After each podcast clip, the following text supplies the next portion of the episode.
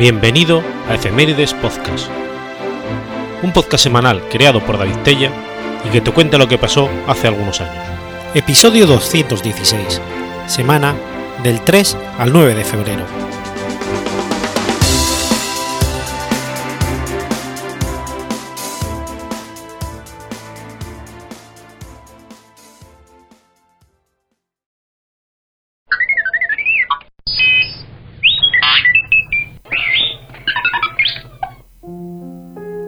3 de febrero de 1878. Nace Ramón María Ayer Ulloa. Ramón María Ayer Ulloa fue un astrónomo, matemático y sacerdote católico español. Catedrático de la Universidad de Santiago de Compostela, realizó varios estudios y observaciones astronómicas relevantes desarrollando instrumentos que fueron adoptados por otros centros, como el Observatorio de París. Era políglota y llegó a dominar diez idiomas.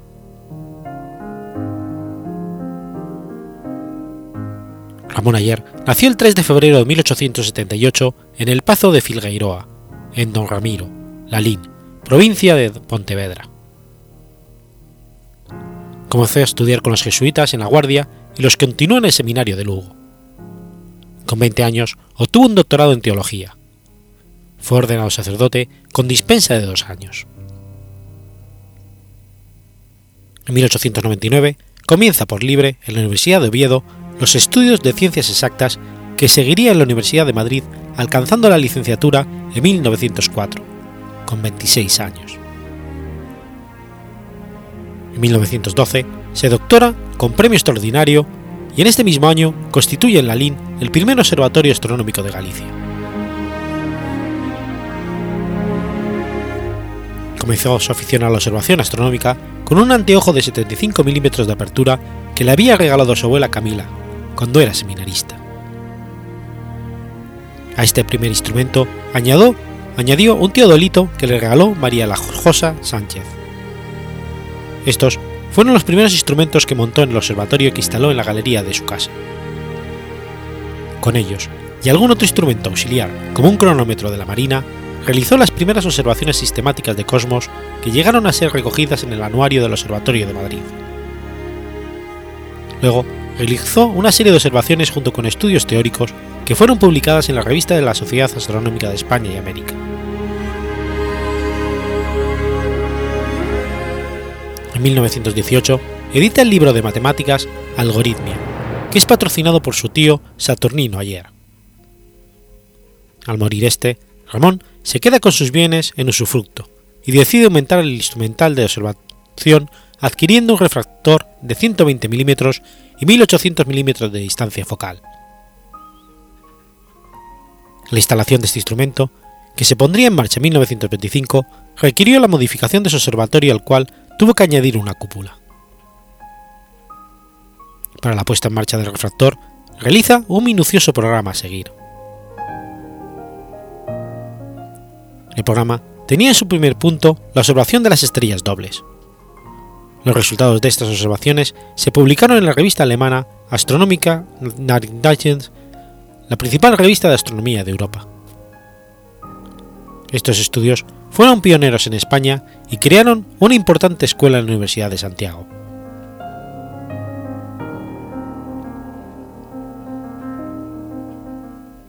Desde 1930, que publica sus primeros trabajos en la revista, hasta 1939, edita más de 40 trabajos en diferentes medios, tanto nacionales como extranjeros. Completando además un interesante tratado de astronomía que venía escribiendo desde su juventud. Completaba estos trabajos de observación relevantes y extraordinarios si se tiene en cuenta los escasos medios con la confección de planos, la docencia e incluso la biografía de José Rodríguez González, el matemático Bermés.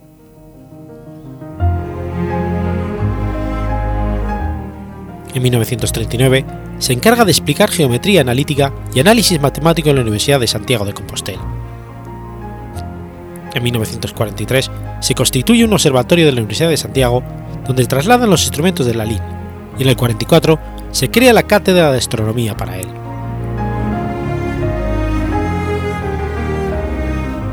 El 30 de junio de 1943 presenta su tesis doctoral en la Universidad de Madrid con el tema Algunas experiencias que conviene realizar en las observaciones de pasos por verticales y ese mismo año es nombrado director del Observatorio Astronómico y edita Introducción a la Astronomía, obra que venía preparando desde su juventud. Se amplía el observatorio con un telescopio de pasos que aporte el Consejo Superior de Investigaciones Científicas. En 1945 crea la sección de Astronomía Teórica y Matemáticas Durán Lojira, de lo que luego sería la Facultad de Matemáticas. Durante los años 40 y 50, el observatorio se encuentra en pleno rendimiento publicándose sus trabajos en publicaciones del Observatorio de Santiago. En ese tiempo es también cuando se crea la Cátedra de Astronomía que dirige ayer hasta 1949, que es nombrado catedrático extraordinario de astronomía. En 1948 es nombrado miembro de la Comisión 26 de la Unión Astronómica Internacional de Zúrich y publica el libro Astronomía a simple vista. El año siguiente, en 1949, es nombrado miembro de la Comisión Nacional de Astronomía. Entre 1960 y el 63 dirige tres tesis doctorales.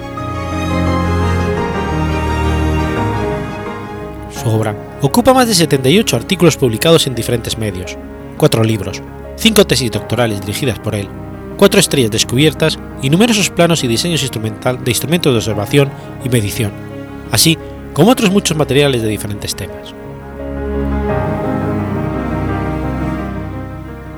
Ramón María Ayer fue miembro de la Academia de las Ciencias Exactas de Madrid, de la Comisión de la Astronomía y de otras instituciones mundiales. Inventó aparatos de medición y observación, algunos de los cuales fueron adoptados por el Observatorio de París. Fue nombrado catedrático y director vitalicio del Observatorio de Santiago, juez honorario e hijo adoptivo de la, de la ciudad de Santiago de Compostela el inglés Wilkins puso el nombre de ayer a un cráter de la Luna. En 1964 cae enfermo y se traslada a su pueblo natal donde muere el 28 de marzo del 66, a los 88 años de edad.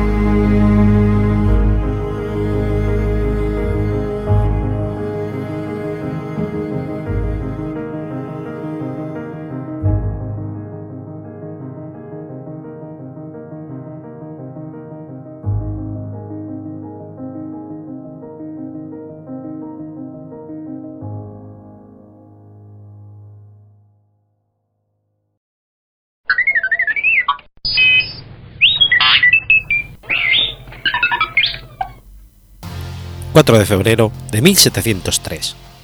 46 de los 47 Ronin cometen seppuku.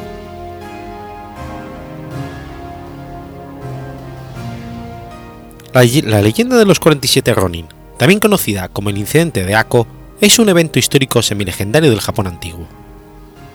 Este hecho se desarrolló aproximadamente entre 1701 y 1703, y es la leyenda más famosa que, que ejemplifica el código de honor samurái, el Bushido. A pesar de ello, el Hawakure, libro donde se escribe dicho código, no se escribió hasta unos años después.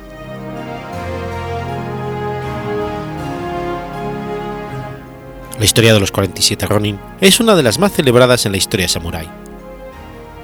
Esto se debió, más que todo, a que ocurrió en un tiempo en que la clase samurái luchaba por tener un sentido en sí misma, pues eran guerreros sin batallas que luchar una clase social sin función.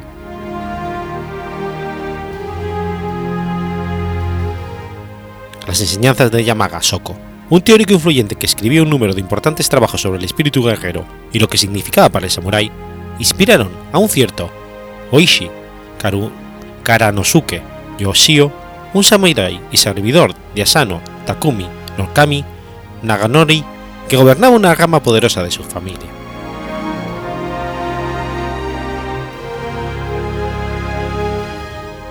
Sucedió que Asano fue escogido por el shogun Tokugawa Tsunayoshi para ser uno de los daimyo cuyo deber era el de entretener a los enviados de la familia imperial.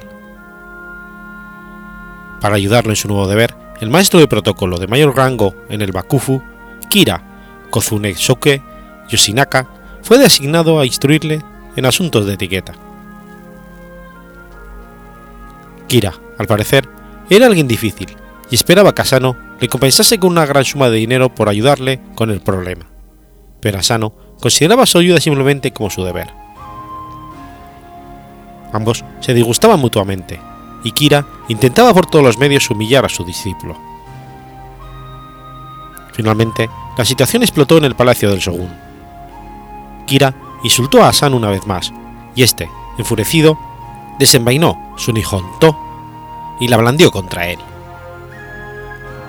Kira solo resultó ligeramente herido, y Asano fue prontamente puesto bajo arresto. Atacar a otro con furia iba contra la ley. Hacerlo en el palacio de Shogun era impensable. Asano hizo poco esfuerzo por defenderse durante el interrogatorio, excepto decir que no guardaba rencor al Shogun y que solamente lamentaba no haber matado a Akira.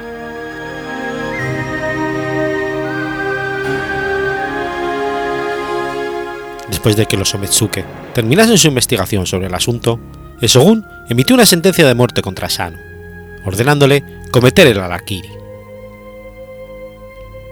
El Shogun decretó que sus ingresos de 50.000 koku debían ser confiscados, y que su hermano, Daigaku, debía ser puesto bajo arresto domiciliario. Cuando las noticias del desafortunado hecho llegaron al castillo de Asano, sus servidores se alteraron y discutieron acaloradamente acerca de lo que debían hacer. Todos ellos se reunieron para discutir la venganza del asesinato de su maestro por Kira, a pesar de que sabían que serían severamente castigados por ello. A pesar de esto, los Ara Ronin hicieron un juramento secreto para vengar la muerte de su maestro. Unos propusieron renunciar y convertirse en Ronin, mientras que otros deseaban defender el castillo y enfrentarse al gobierno. Oishi, Kuranosuke, sugirió abandonar el castillo en paz y pelear por la familia Sano, mientras que al mismo tiempo preparaban la venganza contra Kira, y esta opción prevaleció. Kira, esperando represalias, incrementó su guardia personal. El plan Oishi era esperar a que su presa se confiara con el tiempo, mientras él esperaba el momento justo. Para este fin, los Ronin escondieron muchas armas y armaduras en diferentes y diversos lugares, tomando trabajos menores. Otros, como el mismo Oishi, pretendieron perder interés por su futuro. Sin embargo, Kira estaba bien vigilado, y su residencia se había fortificado, para evitar un acontecimiento de ese tipo. Ellos vieron que tendrían que ponerlo fuera de su guardia, antes de que pudieran tener éxito para callar las sospechas de Kira y otras autoridades, se dispersaron y se convirtieron en comerciantes y monjes. Oishi asumió él mismo la residencia de Kioto y comenzó a frecuentar los burdeles y tabernas, como si nada fuera más lejos de su mente que la venganza. Incluso abandonó a su esposa. se divorció de ella en el acto y la envió lejos con sus dos niños más pequeños. En el lugar de su esposa, compró una bonita y joven concubina. Pesar de esto, Kira todavía temía una, trampa, y envió espías para observar a los exhibientes de Asano. Un día, Oishi regresó borracho, tanto que cayó en la calle dormido, y todos los que pasaban se rieron de él. Un hombre de Satsuma pasando por aquel camino, se enfureció por este comportamiento por parte de un ex samurái, tanto por su falta de valor para vengar a su maestro, así como por su comportamiento actual. El hombre de Tsatsuma le insultó y abusó de él, y le pateó en la cara.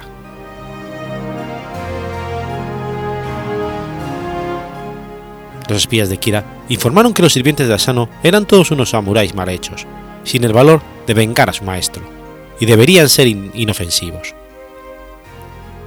Kira llegó a la conclusión de que estaba a salvo de los sirvientes de Asano y después dejó de estar alerta, relajando a sus guardias. El resto de sus fieles vasallos, ahora reunidos en Edo y con su papel de trabajadores y comerciantes, consiguieron acceder a la casa de Kira, familiarizarse con el diseño de la casa y el carácter de todos dentro. Uno de los vasallos de Asano llegó a casarse con la hija del constructor de la casa, para obtener los planos. Todo esto se informó a Oishi. Otros se reunieron en secreto, consiguieron armas y las transportaron a Edo.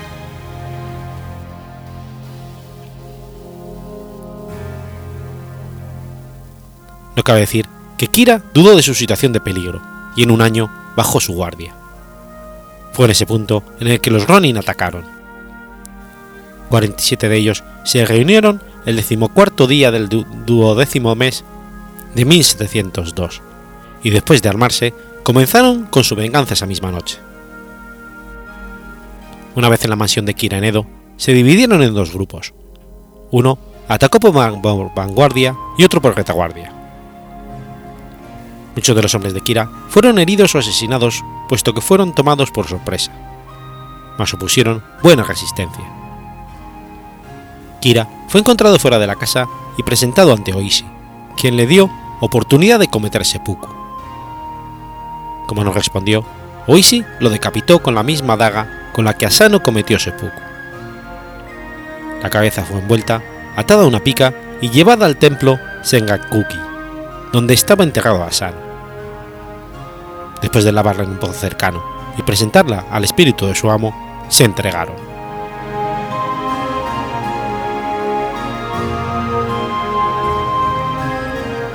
700 soldados fueron por ellos a Segakuji. El señor Sengoku los trató muy bien, los alimentó y dio donde descansar. Araki le comentó después de unos días a Oishi: La gente está a tu favor, por eso se ha retrasado su sentencia. El shogun está enterado de que obedecieron y que no se habían comportado como criminales comunes.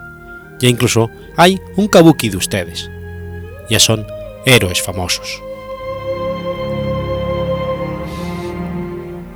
El 4 de febrero de 1703, después de 47 días, llegó su sentencia. Se les concedía el gran honor de morir por seppuku y no morir como criminales. Hoy se avisó de que lo harían por grados y pidió que su hijo, Chisaka, fuera el primero. Los 46 Ronin que murieron por seppuku están enterrados juntos en Sangakuji. Terasaka, Zichemon, fue perdonado y después sepultado junto con Sapei Kayano, quien cometió seppuku, ya que al querer participar en la venganza no le fue permitido por su familia. A la entrada del templo se encuentra una estatua de Oishi y los 47 nombres de los guerreros.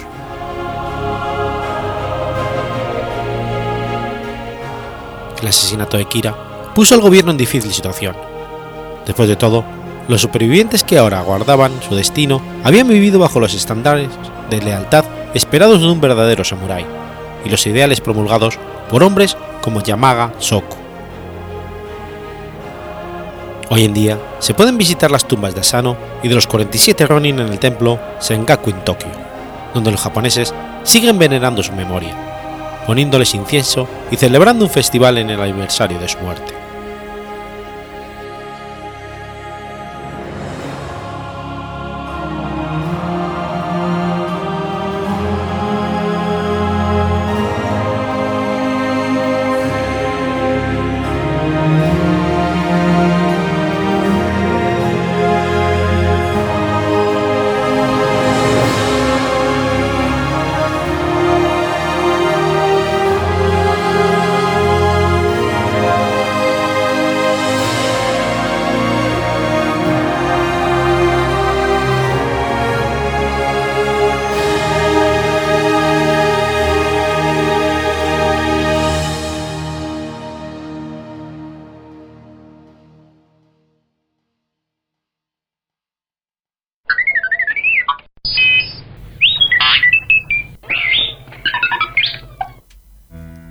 5 de febrero de 1878. Nace André Citroën. André Gustave Citroën fue un ingeniero francés, fundador de la marca automovilística Citroën en 1919. Fue el primero en Europa en emplear métodos de trabajo en cadena. Algunas de sus innovaciones fueron el encendido eléctrico y la tracción delantera. André Citroën nació en París, hijo de Lieb Citroën, diamantista judío neerlandés, emigrado a París en 1873, y de Mazda Amelia Kleinman, judía polaca originaria de Varsovia. En 1883, cuando él solo tenía 5 años, se suicidó su padre. Entonces es solicitado por su madre que retoma el negocio de diamantes y perlas finas de su marido. A los 10 años, descubre la obra visionaria y vanguardista de Julio Verne que lo inspira durante toda su vida. La construcción de la Torre Eiffel para la Exposición Universal de París le incita a hacerse ingeniero e industrial y a participar en los futuros grandes desafíos industriales del vigésimo siglo.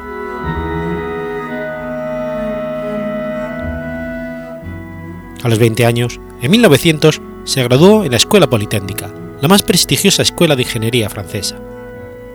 Su primer trabajo fue en una empresa de fabricación de ruedas propiedad de unos amigos de la familia, donde vio el sistema de engranaje que le servía de inspiración para la doble flecha o chevron que empleó como logotipo de sus coches. En 1900, en el momento de un viaje en familia a Polonia, Andrés se reencuentra con un pariente que puso a punto un procedimiento detallado de engranajes de doble espigas en V, de madera, a menor costo utilizados para prensar el trigo mediante molinos para fabricar harina. Esta figura geométrica se convertiría en el símbolo y logotipo de la futura marca Citroën. De vuelta a Francia, se lleva consigo la idea con espigas en acero y lo patenta.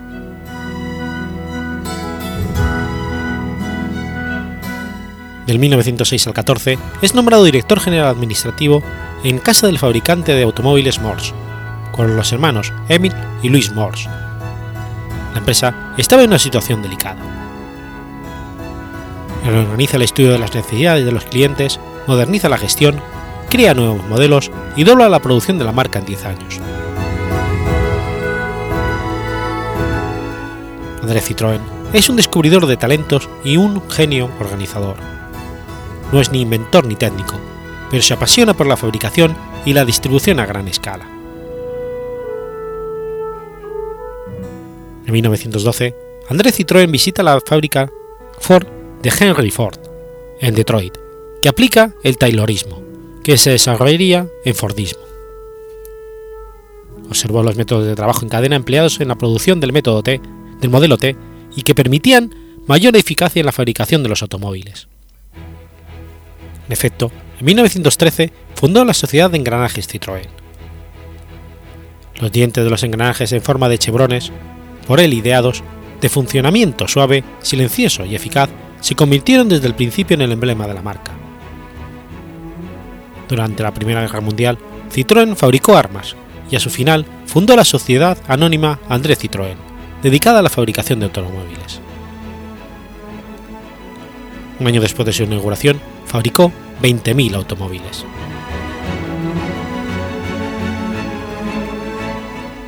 En 1912, a los 35 años de edad, se asocia con Jack y Paul Austin, con los que invierte una gran parte de la herencia de sus padres para fundar la sociedad Citroën, Justin y compañía, creada para fabricar engranajes, en particular los de espigas en V, con una decena de obreros en el suburbio de Saint-Denis del 10 distrito de París.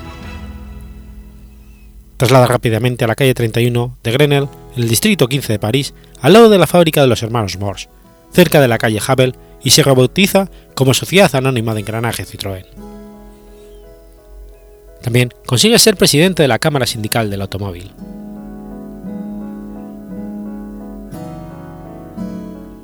En 1914, Andrés es movilizado en agosto, primero como teniente y después como capitán del segundo regimiento de artillería de Metz.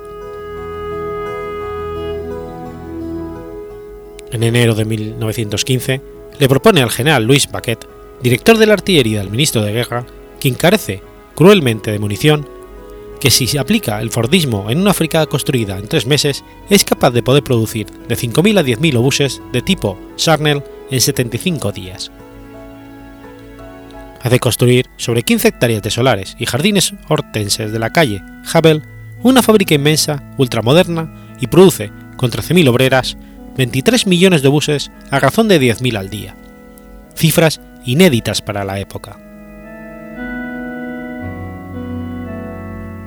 En 1917 y 18, el gobierno también le encarga reorganizar el abastecimiento de la industria del armamento, los servicios postales militares y la distribución de los billetes de ración de pan en la, en la región parisina.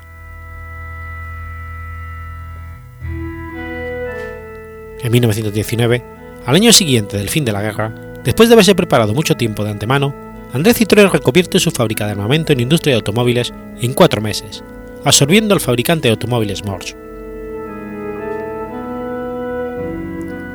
Asistido por su brazo derecho, George Marie Hardat, para la comercialización, fabricó el mismo año el primer modelo de la marca, el Citroën Tipo A, para el cual reclutó al ingeniero Jules Salmon en 1916 para su concepción.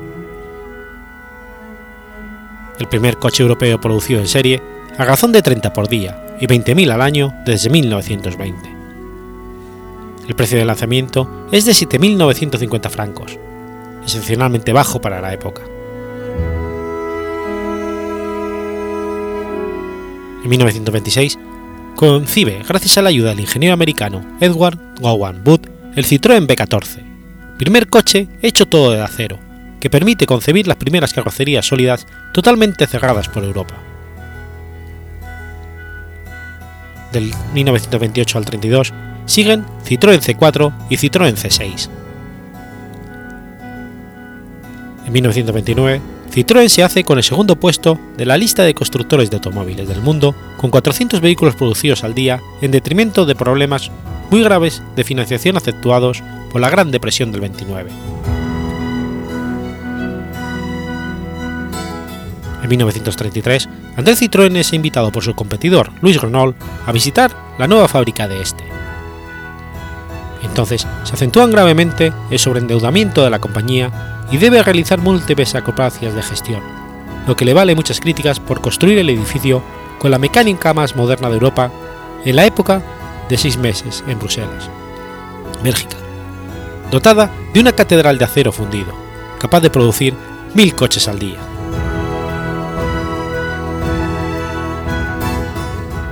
A principios de la década de los 30, Citroën era el cuarto mayor fabricante de automóviles del mundo, pero pocos años después sufrió una gran crisis los barcos pierden la confianza, llegando al punto de sobreendeudamiento crónico y confían a Pierre Michelin del grupo Michelin la tarea de ser el principal acreedor en la gestión de Citroën con la muy difícil misión de evitar la quiebra.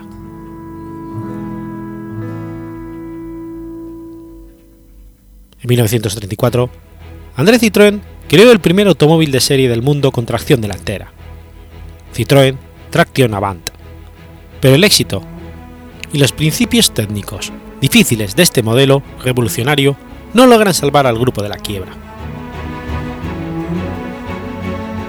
El 21 de diciembre del 34, Citroën queda puesta en liquidación judicial. El gobierno propone al principal acreedor, Michelin, de repetir la marca y de salvar los 250.000 empleos, calmar a 1.500 acreedores y millares de pequeños proveedores. 35, a los 57 años de edad, André Citroën cede sus acciones a Michelin y se retira en enero, siendo reemplazado en julio por Pierre Michelin. Fallece el 3 de julio de ese mismo año, de cáncer de estómago, después de 15 años de actividad industrial en la cumbre. Sus restos yacen en el cementerio de Montparnasse.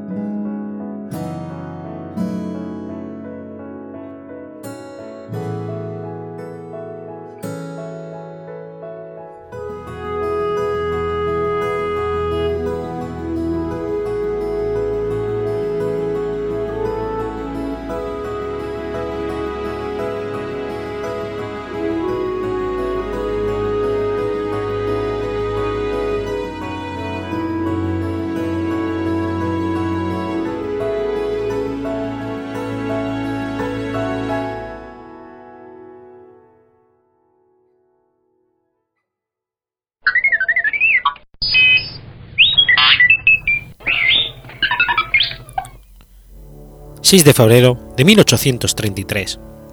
Muere Fausto de Lullar. Fausto Fermín de Lullar fue un químico e ingeniero de minas español, descubridor del golframio junto a su hermano Juan José de Lullar en 1783. También estuvo a cargo del Real Seminario de Minería de la Ciudad de México y fue responsable de la edificación del Palacio de Minería. El Ullar abandonó a España justo después de la independencia. Los Ullar Lucibe eran una familia vasco-francesa que se afincó en Logroño. Su padre, Juan de Lullar Surret, nace en Hasparren, Laborde, Francia, y fue cirujano latino. En 1752 ejerce su profesión en Bilbao y desde el 3 de febrero de 1753 en Logroño hasta su muerte. Tuvo tres hijos, Juan José, Fausto y María Lorenza. Su primera esposa y madre de sus hijos, Úrsula de Lubice, muere en 1758 y Juan se casa en segundas nupcias en el 69 con su sirvienta, Dominique de Lizabaray. Juan, aficionado a la química, completa su sueldo de cirujano con la destilación de aguardientes de vino y no de heces, que distribuye en toda la zona norte de España. Fue el primero que destiló vinos en Logroño para la obtención de aguardiente, llegando a tener más de 20 alambiques destinados a la destilación en La Rioja. Muere el 16 de agosto de 1784 en Bayona, Francia. Fausto Elullar estudió medicina, cirugía y química, así como en matemáticas, física o historia natural, junto con su hermano Juan José en París entre el 1773 y el 77. Enseñó en Vergara desde el 81 al 85 como catedrático de mineralogía y metalurgia. Su trabajo se centró en dos áreas distintas, la enseñanza y la publicación y el trabajo en el laboratorio Chemicum. Enseñó mineralogía, ciencias subterráneas y metalurgia, así como las materias complementarias de geometría subterránea, docimasia química y dibujo técnico y tecnológico. En el laboratorio trabajó asociado a François Chabagneux, catedrático de química en Vergara, que consiguió la purificación y maleabilidad del platino, en solitario, y durante algunos meses, en otoño de 1783, con su hermano Juan José, que terminó en el aislamiento del wolframio o tuxteno.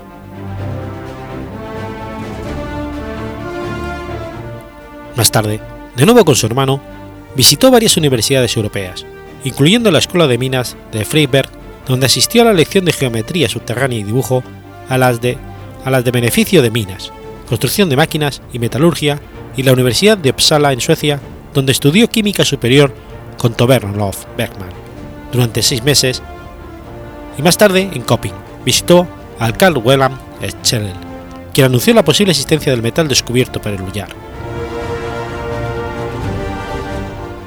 En Viena conoció al historiador Isidoro Bosarte, quien se hallaba allí como secretario del embajador conde de Aguilar. Este lo cita elogiosamente la correspondencia que mantuvo con José de Vier y Clavijo.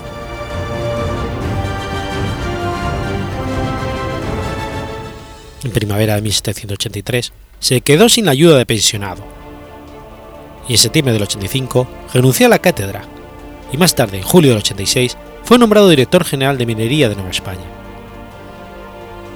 Antes de partir, recorrió Europa entre el 86 y 88 para conocer el método de Bohr, para el beneficiado de la plata y se casó en Viena en 1787 con Juana Rapp. Durante los 33 años de estancia americana se ocupó de la creación del Colegio de Minería, la construcción del Palacio de Minería y la dirección de los mismos, así como de visitar las reales minas. En 1788 se le llamó como supervisor de la industria minera en Nueva España hasta la Revolución a comienzos del siglo XIX. Tras la independencia de México, el Ullar regresó a Madrid en 1821, donde actuó como director general de minas a partir del 5 de agosto de 1822. El 14 de septiembre del mismo año se le pide informes sobre las minas de Almadén, Guadalcanal y Río Tinto. Dos años después, el 6 de abril del 24, es nombrado individuo de la Junta de Fomento de Riqueza del Reino, a la que se debe la Ley de la Minería de 1825. Murió en Madrid el 6 de febrero de 1833.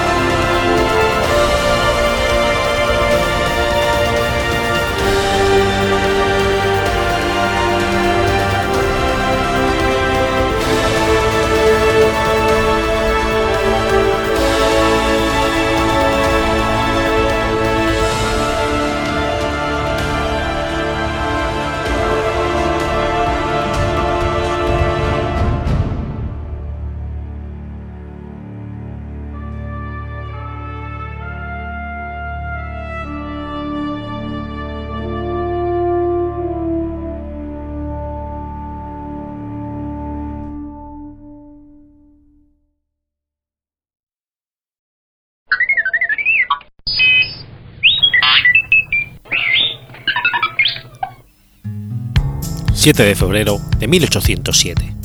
Comienza la batalla de Eylau. La batalla de Eylau tuvo lugar entre el 7 de febrero y el 8 de 1807 y fue un sangriento choque entre las fuerzas del emperador Napoleón I de Francia y la mayor parte del ejército ruso bajo el mando del general Benningsen.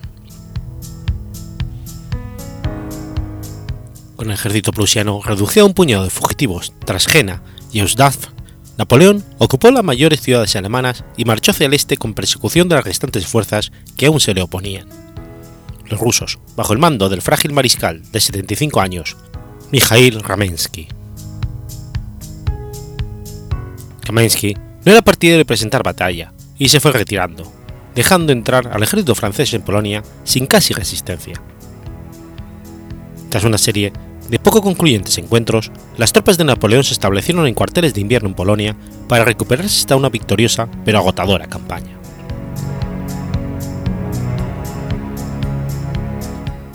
En enero de 1807, las fuerzas rusas, ahora bajo el mando del general Benningsen, avanzaron rápidamente hacia el oeste tratando de sorprender al primer cuerpo del ejército francés comandado por el mariscal Bernadotte.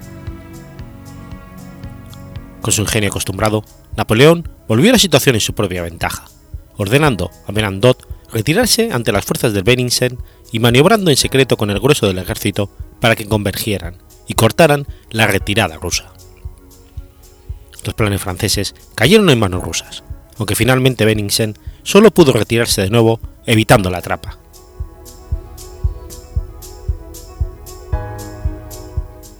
A principios de febrero, los dos ejércitos se encontraban de nuevo próximos, y los rusos se desplazaron a la bahía cercana de Lau.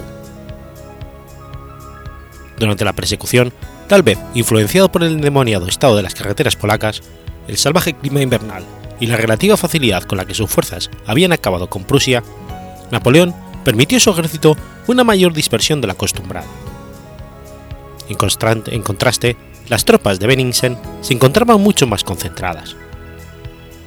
Como consecuencia de ello, al momento de la batalla general, el emperador tendría dificultades para concentrar sus tropas ante el enemigo.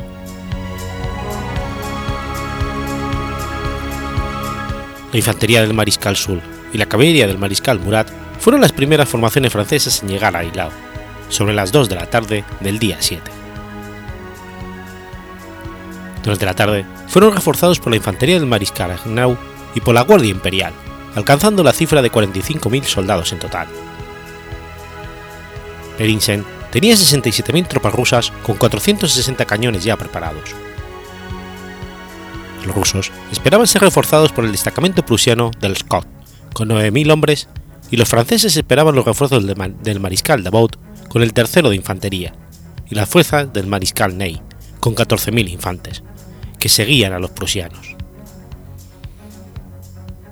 El primero de infantería de Benandot se encontraba demasiado alejado para tomar parte de la batalla.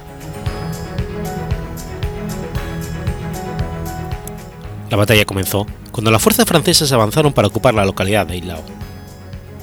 En este punto, los historiadores acreditados difieren sobre los motivos. Napoleón dijo posteriormente que se hizo a orden suya. El avance tenía el doble objetivo de contener a las fuerzas rusas para prevenir una, nueva retirada y proveer a la tropa de un refugio contra el terrible frío.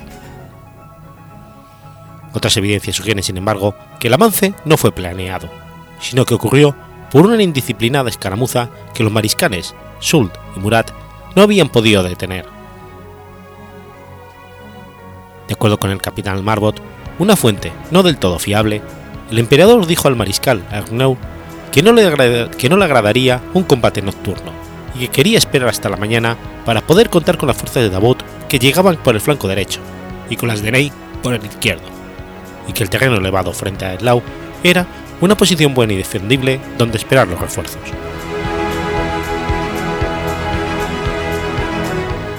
Cualquiera que fuera la causa de la lucha del primer día, rápidamente se extendió en un largo y amargo enfrentamiento que continuó hasta bien avanzada la noche, y que tuvo como resultado 4.000 bajas por cada bando, antes de que Benningsen ordenara a las fuerzas rusas retirarse un corto trecho. A pesar de la posesión del pueblo, la mayoría de los franceses pasaron la noche a campo abierto, al igual que los rusos. Ambos bandos estaban sin alimentos. Los rusos, debido a su habitual desorganización, y los franceses, debido a problemas con las carreteras, el tiempo y el agolpamiento de tropas que corrían hacia la batalla.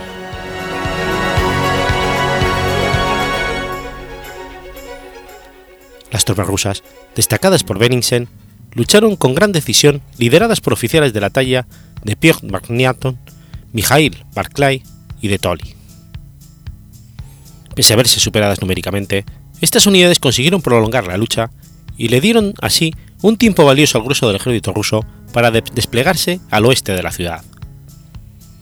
En un momento, los rusos perdieron la villa, y gracias a la llegada de la brigada de infantería liderada por el mayor general Somov, consiguieron recuperarla de las manos de los franceses. Pero en plena noche, y con Barclay de Tolly ya herido, los rusos se retiraron dejando la población definitivamente en manos de los franceses. Con el amanecer llegaron las primeras luces, aunque poco calor y casi nada de visibilidad. Las densas nubes de tormenta continuaron durante todo el día. Las fuerzas enemigas ocupaban dos crestas paralelas y poco después de las 8 iniciaron el duelo de artillería, donde los franceses, pese a contar con menos de la mitad de las piezas que sus oponentes, tuvieron la mejor parte debido sobre todo a la mayor dispersión de sus tropas. Sin fuerzas para desarrollar un plan mejor, Napoleón ordenó el segundo día a la infantería que luchara en un ataque frontal dirigido por Soult y apoyado por tanta artillería como pudiera reunir. Seguro de que sería costoso, lo había calculado para ralentizar el ataque ruso hasta que la infantería de Davout tuviera tiempo de llegar por la derecha. En respuesta, Benningsen lanzó un gran ataque sobre el flanco, izquierdo francés, que pronto obligó a las, sobrepasadas fuerzas de Soult a retroceder, y una serie de acciones de la caballería contra la vanguardia de Davot, y comenzaban a llegar muy por la derecha. Con la derrota ya a la vista, Napoleón no tenía otro recurso que emplear la mayoría de sus fuerzas de reserva, el séptimo de infantería de Arnau, uniéndole la división de San Hilario y arrojarlo sobre el flanco izquierdo ruso con la intención de permitir a Davout el despliegue y reducir la presión sobre el flanco opuesto.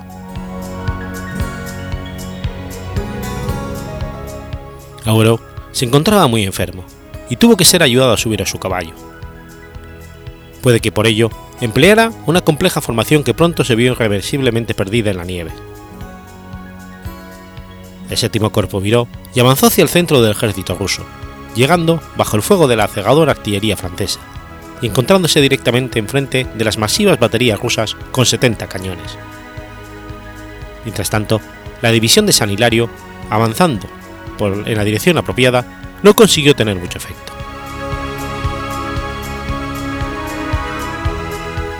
Las tropas de Ogerau fueron prácticamente barridas. Benixen consiguió la completa ventaja del combate, cayendo sobre la división de Salilar con más caballería y conduciendo a su infantería de reserva al ataque del devastado centro francés. Augereau y los tres o cuatrocientos supervivientes volvieron a Hilao, donde fueron atacados por casi 5.000 infantes rusos. En un momento dado, el mismo Napoleón, usando la torre de la iglesia como puesto de mando, estuvo a punto de ser capturado, pero los miembros de su grupo personal sostuvieron a los rusos del tiempo justo para que las brigadas de la Guardia Imperial llegaran a socorrerlos. Con el centro casi roto, Napoleón recorrió una jugada desesperada, ordenando una carga frontal por Murat y sus 11.000 efectivos de caballería de reserva, asistidos por la Guardia Imperial, el último cuerpo ileso que quedaba en las tropas francesas. Así, se inició una de las más grandes cargas de caballería jamás recordadas. Los escuadrones de Murat barrieron a la infantería rusa alrededor de Eblau y luego se dividieron en dos alas. Una cargó contra el flanco de la caballería rusa que atacaba a la división de San Hilario, y la otra sobre la infantería rusa en el área donde las tropas del Guerrero se habían hecho fuertes. No contento con estos dos fuertes vendavales, la caballería se reagrupó y cargó derecha contra el grupo centro ruso, que volvió a reagruparse, girar y atacar de nuevo, cargando contra los cañoneros que habían destruido el séptimo cuerpo, antes de retirarse bajo la protección de la caballería de la Guardia Imperial. Murat perdió 1.500 soldados de caballería bien entrenados, pero aliviaron la presión sobre Agnau, San Hilaire y Sult, y evitaron la victoria rusa el tiempo suficiente para permitir a Davout tomar parte en la batalla.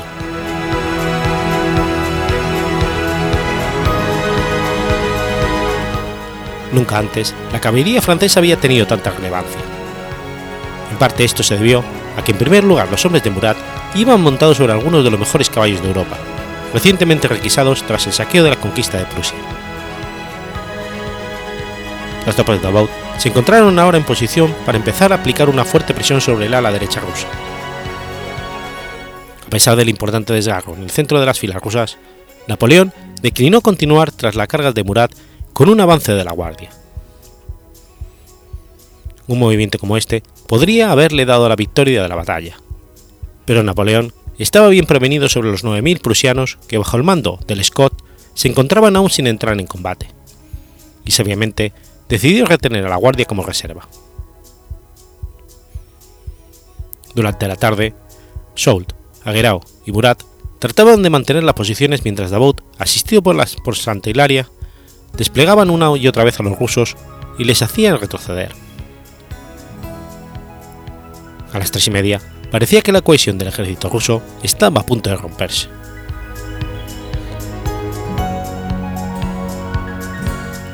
Mientras tanto, las fuerzas prusianas del Scott se habían aproximado y pasado a otras posiciones rusas, recabando fuerzas al recolectar los desechos de las tropas rusas, agregándolos a las 9.000 tropas prusianas. A las 4 de la tarde, Stock cayó sobre el flanco opuesto del Davout, y los animados rusos pronto lanzaron un nuevo ataque sobre la ala opuesta. Durante las siguientes tres horas, Davout se vio forzado a retroceder a su posición original y de nuevo parecía que Napoleón podría ser vencido, a menos que consiguiera recabar más ayuda.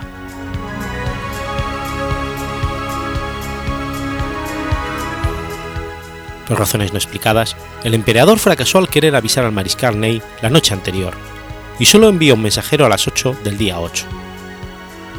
Aunque a corta distancia de la batalla, la densa nieve había atenuado el sonido de los cañonazos, y Ney estaba completamente desinformado de lo que sucedía hasta que el mensajero llegó sobre las 2 de la tarde. La división de élite de Ney llegó al campo de batalla sobre las 7 de la tarde, e inmediatamente se lanzó sobre la ala derecha de las fuerzas rusas. El amargo combate continuó hasta las 10 de la noche, momento en que ambos bandos se retiraron poco a poco. Tras 14 horas de batalla continuada, no había otro resultado que una enorme pérdida de vidas. Las voces autorizadas difieren en las cifras, aunque se estima que las bajas rusas fueron aproximadamente 25.000 hombres, y las francesas alrededor de 20.000. A las 11 de la noche, Bennigsen decidió retirarse y cubierto por los cosacos, el ejército ruso comenzó a replegarse sigilosamente. Los exhaustos franceses no tuvieron noticia de ello hasta las 3 de la mañana, y no estaban en condiciones de iniciar la persecución. Técnicamente, los franceses habían ganado la posesión del campo de batalla. Nada más que un extenso campo de nieve manchado por la sangre de miles de cadáveres congelados. Habían sufrido enormes pérdidas y habían fracasado en su objetivo de destruir al ejército ruso.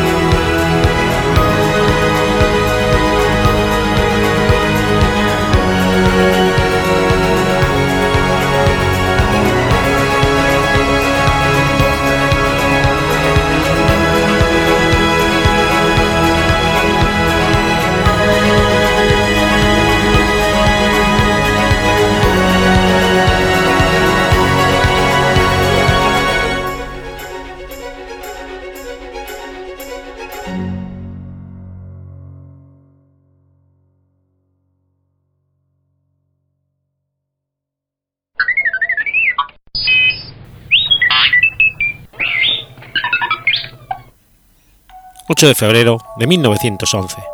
Muere Joaquín Costa.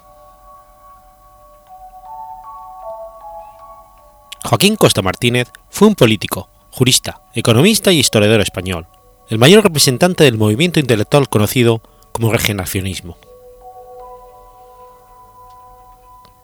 Hijo de Joaquín Costa Larrégola, pequeño propietario rural, y de María Martínez Gil, a los pocos años se traslada a Graus, iniciando sus primeros estudios en la cátedra de latinidad de este mismo pueblo. Trabajó y estudió en Huesca y Madrid, donde se doctoró en Derecho Civil y Canónico y en Filosofía y Letras.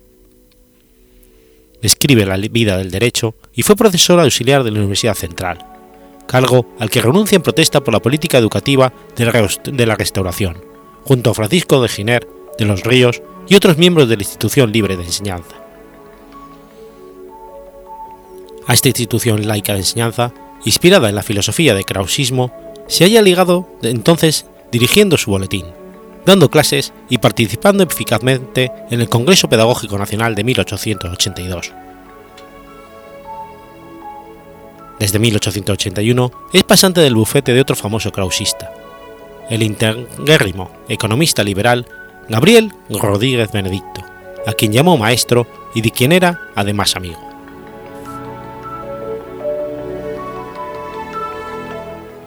Ejerce como letrado en Cuenca, en Guadalajara y después en Huesca. En esta última estancia, en su ciudad natal, redacta Cuestiones celtibéricas, religiones, organización política y civil y religiosa de los, de los celtibéricos y derecho consuetudinario del Alto Aragón. De nuevo en Madrid, como pasante de Gabriel Rodríguez Benedicto, colabora en la Revista de España, en la Revista General de Legislación y Jurisprudencia y en la Real Academia de Jurisprudencia y Legislación, donde presenta sus estudios jurídicos y políticos y su teoría del hecho jurídico individual y social.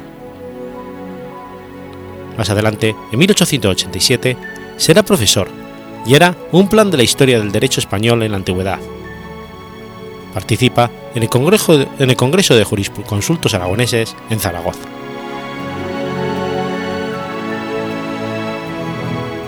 Sus humildes orígenes le inclinan a la política.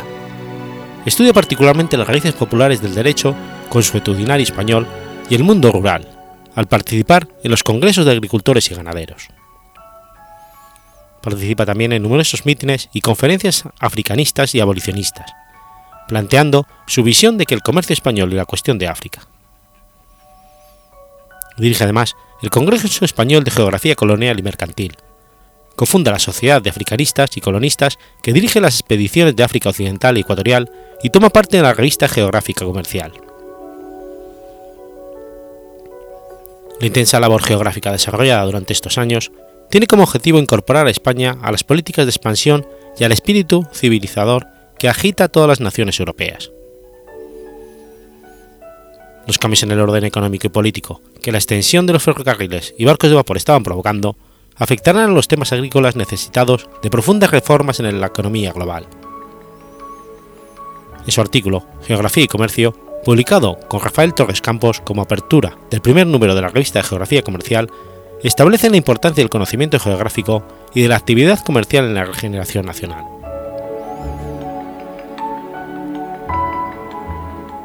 Consta publicó, entre 1876 y el 81, diversos estudios de mitología y celtibérica, y temas romanos y medievales en publicaciones como la Revista de España o el Boletín de Institución Libre de Enseñanza. Estos trabajos aparecen reflejados en dos libros de Costa, Introducción a un tratado de política, sacado textualmente de los refraneros, romanceros y gestas de la península y la religión de los celtíberos, y su organización política y civil. También trabajó en Injusto de Valdedíos, una novela mitológica escrita entre 1874 y 1883, encuadrada dentro del subgénero de la novela regeneracionista, o tendez román. También colaboró en el diario de Huesca de Manuel Campo Nojes, con quien, en los inicios del diario, tuvo una relación de afecto que se transformaría en frialdad y clara oposición a finales de siglo, habiendo llegado a ser descrito como enemigo declarado de Campo.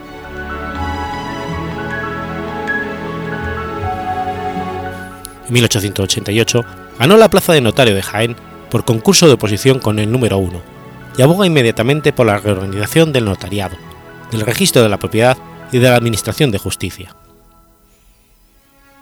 En 1890 es nombrado miembro correspondiente de la Real Academia de la Historia. Un año después queda vacante la notaría de Graus, que Costa requirió, pero la Dirección General de Notarios se la denegó, alegando que no sería justo otorgar la preferencia a un notario de categoría superior, porque perjudicaría a los compañeros de inferior categoría. Ingresa igualmente en el Cuerpo Superior de Abogados del Estado.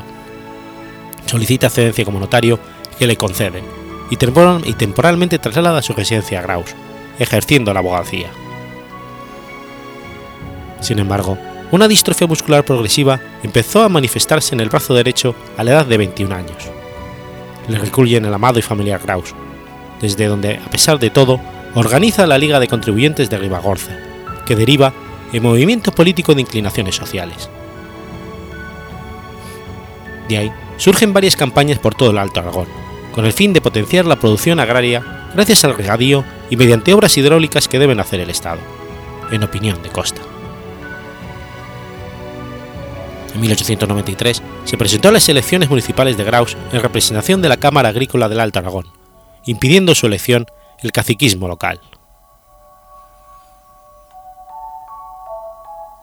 Tras regresar en 1893 a una plaza de notario en Madrid y ser derrotado en las elecciones del 96, a las que se, presentó a diputado a través de la Cámara Agrícola del Alto Aragón, tiene ahora una visión mucho más política y científico-social, preparando su magna obra Colectivismo Agrario, en que hace una dura crítica de la destrucción de las desamortizaciones y otras prácticas ancestrales, sistemas de propiedad comunal y galvaniza a la opinión pública a raíz del desastre del 98, en que España pierde sus últimas colonias a causa de la guerra con Estados Unidos.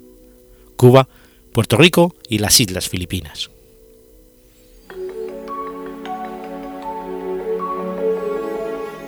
En el segundo tomo del colectivismo agrario en España, presenta a Costa lo que viene a ser una amplia historia económica de los sistemas de propiedad y sus diversas modalidades, las formas de explotación, remontándose a dos siglos antes de nuestra era. También, con notable agudeza, trata del control sobre el agua y sus diversas formas de propiedad, de las cofradías pesqueras, entre otras.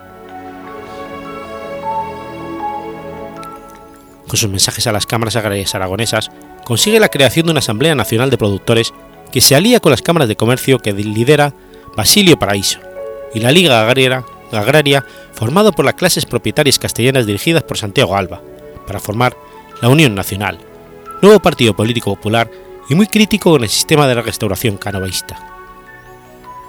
Esta propuesta resulta demasiado heterogénea y resta por su momento muchos militantes al republicanismo, y aunque allí están, aunque diluidas, las ideas de Costa, carece de su método y su dirección, y no se convierte en partido político.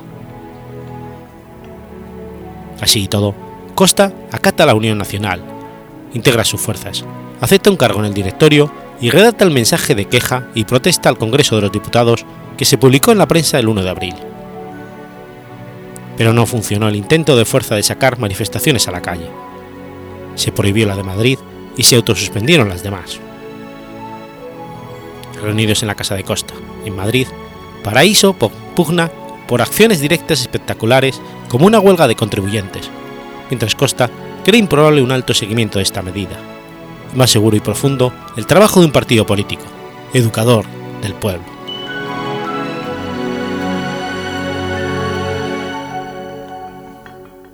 Hay disensiones sobre la estrategia a tomar entre Costa y Paraíso, y al cabo, Costa plantea su separación del directorio de la Unión Nacional. Los gremios madrileños se alejan también de Paraíso, si bien la Unión todavía celebra un mitin en Barcelona en abril de 1901. Paraíso y Alba se aseguran sendos escaños de diputados liberales. Tras el fracaso de la Unión Nacional y su programa político se radicaliza y se une al republicanismo. Costa, que sueña aún con un partido de intelectuales, vira hacia la Unión Republicana. La Unión Nacional se desintegró por la tensión entre los intereses populares y los corporativos. Costa percibió que el poder, tal como estaba configurado, no cometería nunca reformas regeneracionistas. En ese empeño, Costa se hallaba completamente solo, afectado profundamente por el fracaso de la Unión Nacional, y continuó, atribuyendo responsabilidades por la situación española a la propia monarquía en quienes debían gobernar después de la catástrofe. Restitución y europeización de España y sobre todo la encuesta realizada desde el Ateneo de Madrid con la colaboración de muchas grandes figuras de la cultura y la sociedad española para redactar uno de los títulos clásicos, oligarquía y caciquismo como la forma actual de gobierno en España, urgencia y modo de cambiarla, una denuncia de la corrupción del sistema político canovista de la restauración que supondrá la marginación de costa de los centros políticos del sistema.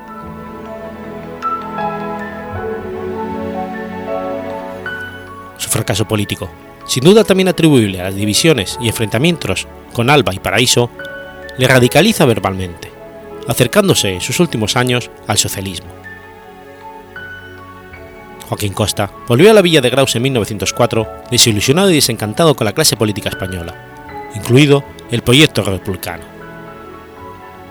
Derrotado, muy enfermo, se retira definitivamente como siempre había deseado a su villa familiar, la que inspira la singular publicación comarcal El Rey Bagorzano, y desde donde aún sale alguna vez para tronar, así en 1906 acude a la convocatoria internacional de Congreso de Ciencias Históricas de Roma, pagando de su bolsillo las mil pesetas de viaje y estancia, y ofrece sus siete criterios del gobierno. También desde allí se reafirma en su ideal republicano, matizado por el gran respeto que le inspira Pablo Iglesias. Ese mismo año aparecen todos sus discursos y escritos sobre política hidráulica, en cierto modo su testamento político y una de las grandes batallas que ganaría después de muerto, al impulsarse, años después, importantes planes de riegos en Aragón y en otros lugares de España. En 1908 hace su última irrupción en la política española al viajar a Madrid para pronunciarse en contra del proyecto de ley antiterrorista de Maura. Falleció el 8 de febrero de 1911 su muerte provocó una gran convulsión nacional y se le enterró en el cementerio de Torrero de Zaragoza, al oponerse el pueblo al traslado de sus restos al futuro Panteón Nacional, y no desear los políticos monárquicos un entierro multitudinario, capaz de presentarse casi como un plebiscito contra el sistema.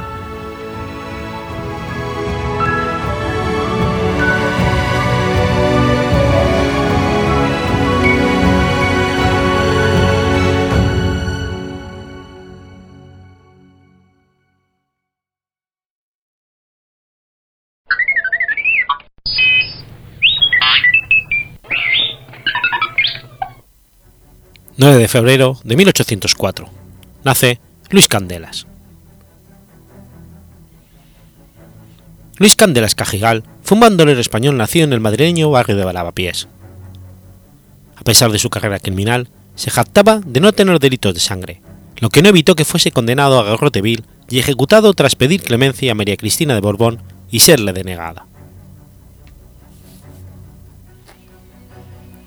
Nació en una carpintería de la calle del Calvario, en el antiguo camino del Via Crucis del Olivar, en 1804. Tercer hijo de un matrimonio que vivía sin agobios económicos y dio estudios a Luis en el Colegio de San Isidro.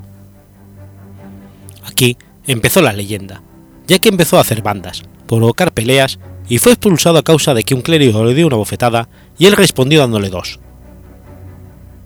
A pesar de su separación de la enseñanza, siguió leyendo todo el libro que caía en sus manos, teniendo así una formación autodidacta.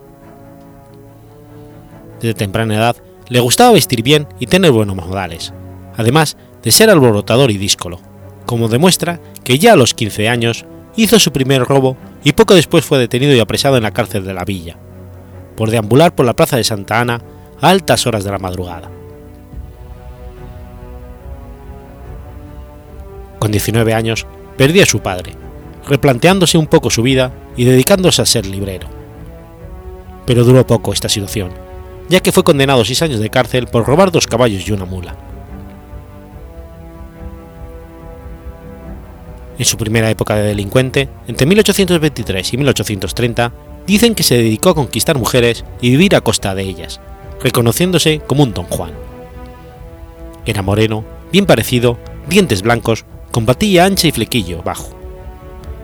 Bien afeitado, calañes, faja roja, capa negra, calzón de pana y calzado de mucho de tirar.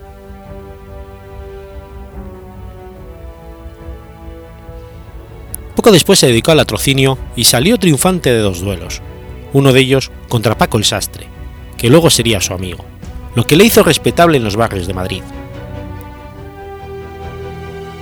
Para poder costearse sus gastos, formó una cuadrilla en 1835, entre cuyos componentes destacaron Paco el Sastre, Francisco Villena, Mariano Balseiro, Leandro Postigo, Juan Mérida, José Sánchez El Peso, Pablo Maestre, Pablo Luengo el Mañas y los hermanos Cuso, con los que se reunía en la taberna del Cuclillo, en la taberna de Jerónimo Morcó, que predecía al cuñado de Balseiro, en la calle del Mesón Paredes, la taberna La Paloma, en la calle de Preciados, la de Traganiños, en la calle de, de los Leones, junto a la calle Jacometrezo, y en la taberna del Tío Macaco, en la calle de Lavapiés.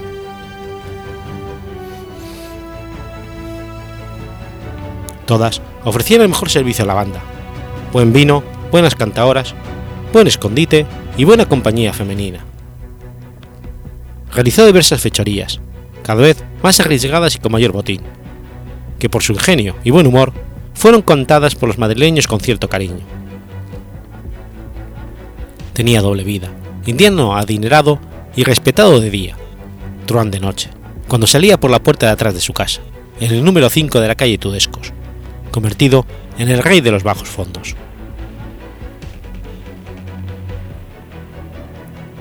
Se dedicaba a robar, con su máxima de que la fortuna estaba mal repartida, pero nunca llegó a matar a nadie en ninguna de sus acciones.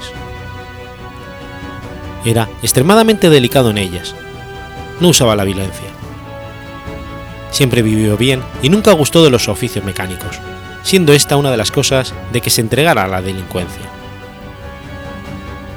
Cuando era detenido y apresado, era fácil que se escapara ya que sobornaba carceleros o simplemente lograba fugarse.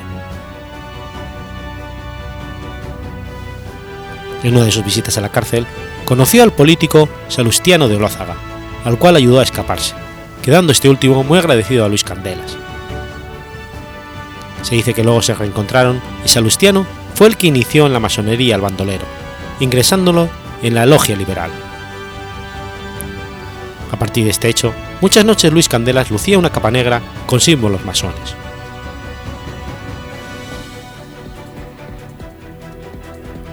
Hubo tres mujeres que marcaron su vida. Se casó en los carnavales de 1827 en la parroquia de San Cayetano con Manuela Sánchez, viuda de 23 años que también había, pasado por la cárcel. Ya en la luna de miel, encontrándose en Zamora, vieron que no eran compatibles y Candelas la abandonó en las navidades de ese mismo año. Luego, tuvo como amante una chica llamada Lola la Naranjera, que, le, que al parecer tenía amigos importantes que conseguían sacar de la cárcel de la villa a Candelas tan pronto como allí era encerrado. La última de sus amantes importantes, la de su perdición, fue Clara, muchacha de clase media y familia honesta, con la que se fue a vivir a Valencia, donde siguió robando alguna joya para vivir holgadamente. En esta época, el rey ya había muerto. La primera guerra carlista estaba en auge y los liberales tenían al gobierno. Cometió el error de hacer dos atracos importantes, asaltando a la modista de la reina en su taller y al embajador de Francia y su señora en una diligencia. Con lo que volvió a estar perseguido por la justicia, huyendo con Clara hacia Inglaterra, pero cuando llegaron a Gijón, Clara no estuvo dispuesta a partir, con lo que decidió volver a Madrid, siendo detenido el 18 de julio del 37 en el puesto de aduanas del puente de Mediana, situado en el Camino Real de Valladolid a Toledo. Trasladado a Madrid, acusado por más de 40 robos constatados, fue juzgado el 2 de noviembre, siendo condenado a morir por garrote vil. Pidió clemencia a María Cristina de Borbón, pero le fue denegado. Murió el 6 de noviembre de 1837 con 33 años.